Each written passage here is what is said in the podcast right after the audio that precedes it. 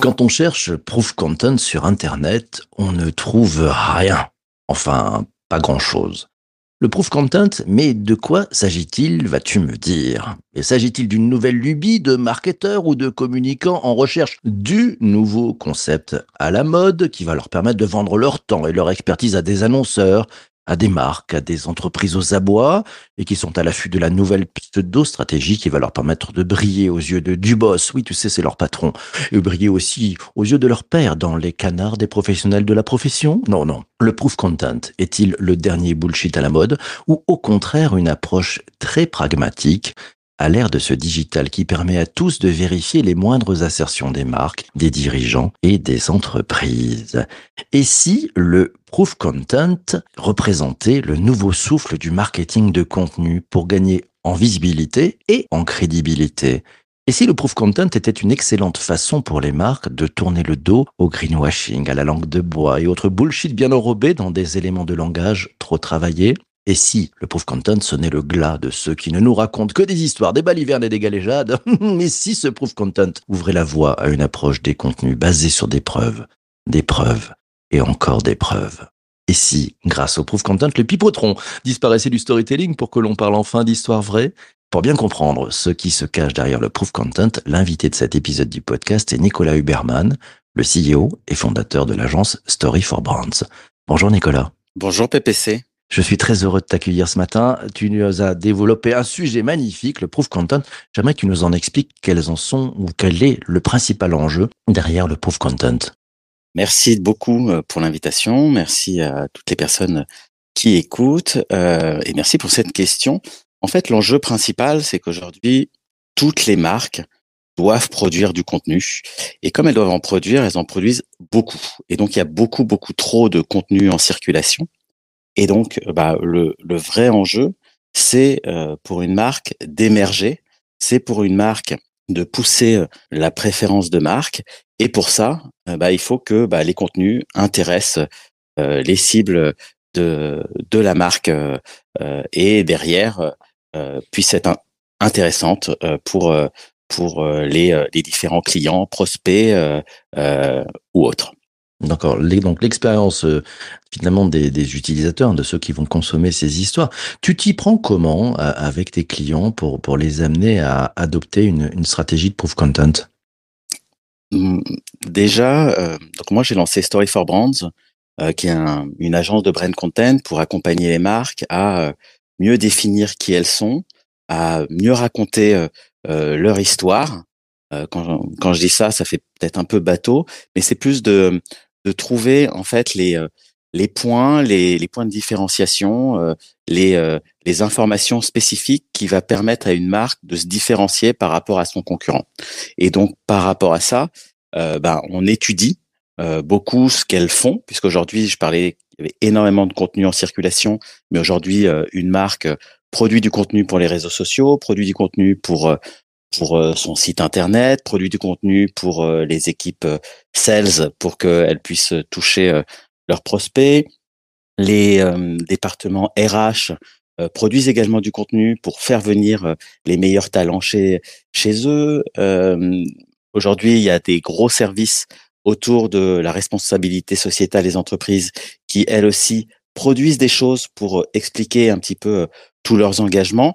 Et donc, il y a énormément de contenu et parfois, c'est on va dire assez souvent, il y a une perte de cohérence entre tous ces contenus qui sont produits et le consommateur, euh, le prospect, euh, euh, le futur collaborateur est un petit peu perdu avec tout ça.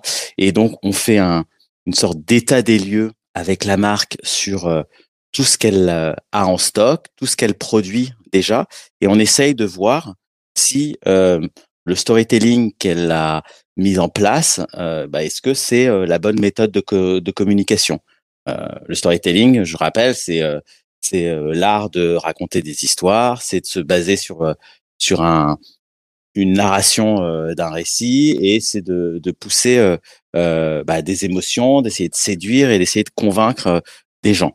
le truc, c'est qu'aujourd'hui, bah, les marques, elles ont compris ce fonctionnement, mais également euh, les, les, les prospects, euh, les clients. Et donc, bah, elles sont tellement sollicitées qu'aujourd'hui, il faut faire, euh, il faut faire la différence. Donc, si je comprends bien, tu donc adoptes les, les, les mêmes stratégies de storytelling, mais tu viens rajouter une couche supplémentaire.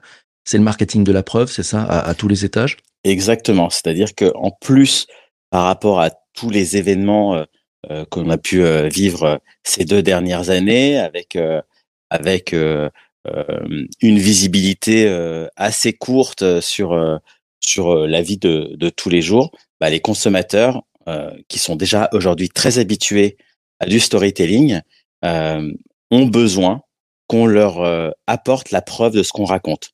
Aujourd'hui, euh, lorsqu'une marque produit du contenu, bah derrière, il y a des prospects, il y a des, il y a des consommateurs qui disent bah c'est pas crédible en fait, c'est encore de la pub, c'est euh, c'est trop fake.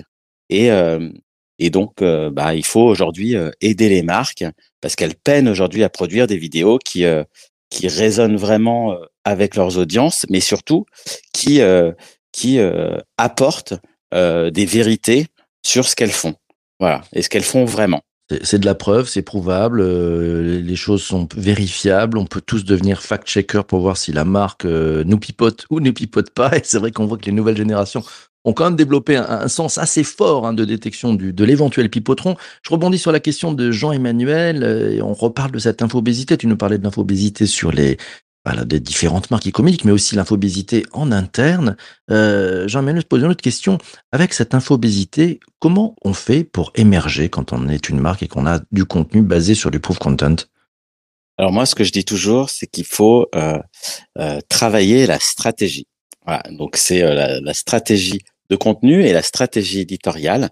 Ça veut dire quoi? Ça veut dire bah, savoir exactement à qui on s'adresse, comment est-ce qu'on va leur parler. Donc, quels vont être les éléments de langage que l'on va apporter et ce que je disais tout à l'heure, quels sont les points de différenciation de la marque par rapport à son univers, par rapport à sa concurrence, euh, pour pouvoir trouver les bons mots et surtout euh, les bonnes actions, les bons engagements qui vont faire que euh, euh on va euh, apporter la preuve de nos actes et surtout de euh, de, de mettre en avant euh, les bonnes choses.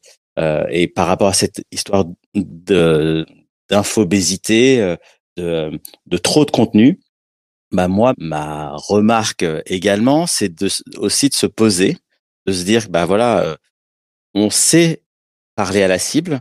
Euh, maintenant, on n'est pas obligé de produire beaucoup de contenu, donc essayer de, de j'ai envie de dire, de, de, se rationner en termes de production de contenu, mais faire des choses de qualité. Euh, quand je dis de qualité, euh, euh, c'est de qualité éditoriale euh, et des choses parfois peut-être un petit peu plus euh, plus long que ce qu'on a pu voir ces dernières années se développer avec avec le snack content et plein de petits contenus à foison, à gogo, comme on comme on veut quoi.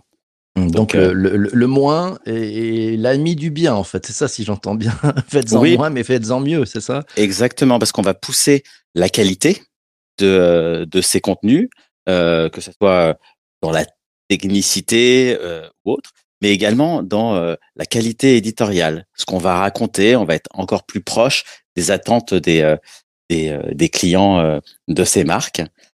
et puis aussi, on va aussi trouver des angles des angles très différents de ce que de ce qu'on peut faire aujourd'hui. On voit que lorsque euh, une startup, lorsqu'elle communique et qu'elle produit des contenus vidéo, bah en fait, euh, on, on, voit que bah, les contenus sont très très proches, se ressemblent un peu euh, euh tous. Lorsque ces ces entités font des des vidéos corporate, bah, c'est comment est-ce qu'on va pouvoir se différencier avec un format différent, avec des des des styles aussi de tonalité différents et voilà, c'est un petit peu tout ça qui euh, euh, qui doivent être intégrés dans une stratégie et derrière qui doivent être déclinés euh, en contenu.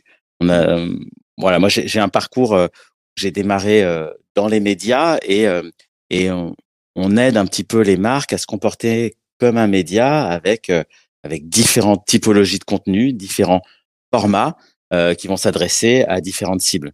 Si on prend le milieu de la télé, un, une émission comme comme TPMP par exemple, comme quotidien ou comme une interview sur BFM, ça reste un contenu vidéo, mais avec un format et une tonalité totalement différente. Et, euh, on, on va pas s'adresser aux, mêmes personnes. Dans les différents outils qui, ont émergé depuis quelques années, on, a le live, puis on a le live conversationnel, qui est, quand même un, élément qui est, vraiment un, endroit de preuve, hein, c'est-à-dire où on est en live, donc c'est toujours compliqué le live.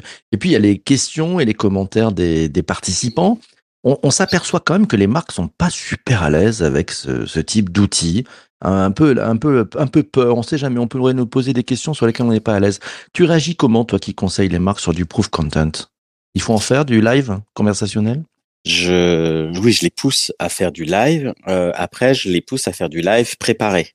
C'est-à-dire que euh, on prépare euh, les questions qui fâchent, on prépare euh, les tout, tout, ce qui peut euh, poser problème euh, à une marque euh, sur des sujets sur lesquels elle n'a pas forcément envie de répondre ou où il y a des choses un petit peu floues. Mais oui, bien évidemment, j'encourage euh, mes clients à créer à créer des contenus live, de les diffuser et surtout de récupérer la matière bien en amont auprès auprès de leur cible, savoir quels vont être vraiment les sujets qui vont qui vont apporter et qui vont être intéressantes pour pour elles et de vraiment faire participer aussi euh, euh, l'audience. Alors, euh, on a vu beaucoup de, de contenu UGC donc créé par par les clients, par les fans d'une marque, etc. Ça, c'est des choses qui vont apporter de, de la preuve parce qu'elles sont pas euh, guillemets euh, téléguidées euh, par une marque, même si la folie de de l'influence marketing a fait que bah voilà il y a, il y a euh, aussi des contenus qui peuvent être créés par des euh, par des influenceurs et pas forcément euh, apporter de la valeur et en tout cas une valeur de preuve à une marque. Mais pour répondre pour répondre à, à, ta question sur sur le live, oui oui, je, je pousse je pousse le live, mais du live préparé et et avec avec une sorte de, de guideline sur vous faites un live, mais qu'est-ce que vous voulez raconter, à qui vous vous adressez, euh, quelles vont être les euh, informations que vous voulez euh, dévoiler et, et puis et avancer comme ça. Pour ceux qui connaissent pas UGC, hein, ça veut dire User Generated Content, hein, c'est le contenu créé par, par finalement les utilisateurs, chacun d'entre nous. Sanjay nous dit sur Twitter, il nous dit les marques ont la trouille d'interagir avec leurs consommateurs, même dans le cadre des relations clients. Tu sens ça, toi, avec tes, tes clients, Nicolas? Oui, oui, elles sont, elles sont très, elles sont très frileuses. Euh, elles ont peur parce qu'aujourd'hui euh, tout va très vite. Euh, donc, bah, elles ont peur du bad buzz. elles ont peur que que ça soit pas entendu. Et, et, ce que je leur dis, c'est que bah, aujourd'hui les consommateurs elles demandent aux marques d'être fiables, d'être authentiques, d'être aussi innovantes. Et le fait qu'elles communiquent des informations spécifiques, ah, c'est important et ça va surtout redorer leur image de marque et potentiellement faire la différence avec un concurrent.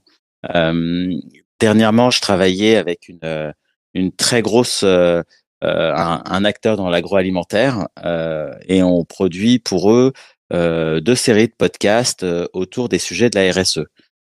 c'est une marque qui est régulièrement attaquée sur plein de choses et il se trouve que cette marque, elle, elle produit aujourd'hui un podcast. Elle fait énormément de choses euh, sur ses engagements, euh, sauf qu'elle le communique pas assez, euh, de peur que derrière soit soit soit mal compris, soit bah, toujours avec une petite communauté de personnes qui ne croiront pas, même lorsqu'on leur apporte la preuve sur sur un plateau. Cette frilosité des, des marques, est-ce que c'est pas un problème de management en fait, et peut-être un problème de pas avoir suffisamment travaillé sa plateforme de marque? Tu vois ça comme ça ou pas? Euh, tu as entièrement raison et ça revient euh, au point euh, que j'évoquais au début, c'est-à-dire qu'aujourd'hui, c'est très bien de faire des contenus.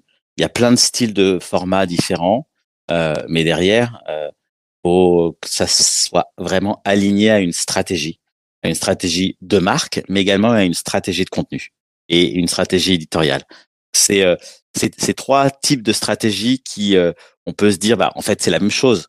Euh, c'est pas vraiment c'est pas vraiment la même chose, mais tout part de la stratégie de marque, tout part du euh, pourquoi cette marque-là fait des choses, pourquoi cette marque-là vend ses produits ou ses services.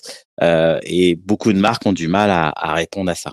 On a un peu l'impression, euh, finalement, ceux qui sont frileux, c'est que bon, les étages euh, qui font les choses ne sont pas décisionnaires, ont toujours un peu peur de s'en prendre une par le, le mec du dessus, et, et ça, ça, donne quand même aussi souvent euh, une perception. Mais comment ils gèrent à, à l'interne, c'est-à-dire la communication avec l'interne. Ta stratégie de, de proof content, ça marche aussi beaucoup avec l'interne. Ça, ça permet de redresser des choses ou des, euh, des, des, des marques qui sont un peu malades à l'intérieur. Oui, parce que déjà sur, il y a aussi pas mal d'équipes qui peuvent ne pas forcément être en adéquation avec avec le message principal ou la mission d'une entreprise. Donc bah, déjà ça aide, ça aide l'interne à à aussi accomplir les objectifs, à rester fidèle aux offres. mais le point, c'est ça, je pousse vraiment beaucoup, c'est d'être le plus authentique possible, d'être le plus honnête le public. Je parlais tout à l'heure de, de, de, ces départements RSE qui aujourd'hui euh, font beaucoup de choses et ont pas forcément les moyens de communiquer. Euh, et, elles essayent et, euh, et ces équipes-là, bah, à un moment donné, il faut qu'elles, il faut qu'elles puissent dire les choses de ce qu'elles font, faire intervenir des gens du quotidien, donc justement des gens qui font, pour pouvoir expliquer aux gens, on va pas, on va pas changer forcément euh, la planète avec euh, avec nos actions, mais on, on prend euh, ces actions-là par le par par tel angle et on fait des choses. Il faut que vous sachiez que bah, on est vrai, on est authentique et et on, et on fait ces choses-là. Après, aux clients et aux prospects de se dire bon bah ok c'est c'est en phase avec mes valeurs et cette marque bah je la je la considère je la considère plus. Mais c'est sûr que euh, une marque authentique, bah, euh, enfin, ça doit aussi venir de l'intérieur parce que sinon, ça va se voir que bah, qu'il y a du faux dedans. Je rebondis sur la, la, question de Sylvain. Enfin, tu as déjà partiellement répondu d'ailleurs. Hein. Le proof content peut-il aussi couvrir les critères RSE et green C'est principalement, Nicolas, euh, par ces acteurs-là que, que tu arrives à, à, rentrer et à placer des stratégies de, de proof content? Aujourd'hui, j'ai envie de dire, euh, toutes les marques, elles ont elles ont compris que, bah, que les consommateurs aujourd'hui, elles avaient vraiment besoin pour euh, pour adhérer à une marque, euh, qu'on leur parle vrai, qu'on leur euh, mente pas, qu'on leur raconte pas des histoires, et que je, là, je, fais exprès de dire raconter des histoires parce qu'on a démarré avec le storytelling et aujourd'hui, j'aide les marques à raconter leur histoire, mais je pousse les choses pour que ça soit une histoire, une, une histoire vraie. et donc, donc voilà, c'est plus de, de, se dire, euh, il y a aujourd'hui des départements comme euh, comme les ressources humaines ou comme euh, les, les, départements euh, autour de, de la RSE qui aujourd'hui euh, ont des preuves de de ce qu'elles font vraiment de l'intérieur, liées à leur partenariat, liées à leur mode de management, liées à tout ça. Et, et aujourd'hui, bah pour qu'une pour que quelqu'un adhère euh, à une marque, bah, euh, on a besoin de leur proposer ce type de de, de, de contenu euh, où euh, bah, on, ils ressentent que bah, on leur raconte pas n'importe quoi et que et que on est vraiment en phase avec avec avec leur audience. Et, et, juste par rapport à ce que ce que euh, ce que tu disais tout à l'heure toi en, dans ta question, c'est que aujourd'hui le storytelling est en train de changer. Les consommateurs veulent plus de preuves et surtout ne veulent plus d'un monologue. Elles veulent plus qu'une marque leur dise bon bah voilà c'est comme ça euh, euh, parce qu'au final elles vont ressentir ça comme des paroles creuses et et en gros elles veulent que la marque se rende crédible et, euh, et apporte des preuves. D'où euh, cette, cette, cette, euh, ce, ce, titre de, de proof content, où moi j'appelle vraiment ça, c'est vraiment une nouvelle déclinaison du storytelling, et j'appelle ça le proof telling. Le proof telling, voilà, c'est l'ère des conversations et puis des conversations vérité. Ne cachez rien. Mettez-vous à l'open data aussi, je pense que ça vous aidera. Mille merci, Nicolas, d'être passé ce matin dans cet épisode. Merci à toi. Merci beaucoup, PPC. C'était un grand plaisir. Grand plaisir partagé. Merci à toi aussi d'avoir écouté cet épisode du podcast jusqu'ici. On se retrouve demain matin. Ça sera le débrief de la rédac. On va faire ça avec Laura et Damien. Et puis vous tous, alors si vous avez appris des choses cette semaine, Vous n'hésitez pas, vous prenez des notes, machin. Si vous avez écouté même ce, en, version podcast, en version replay, vous prenez des notes, vous venez pendant le live à 7h30 ce vendredi, comme tous les vendredis, c'est le débrief de la rédac. Vous êtes acteur de ce contenu. On compte sur vous. On se retrouve demain matin. Et d'ici là, d'ici là, surtout, surtout, ne lâchez rien. Ciao, ciao, ciao.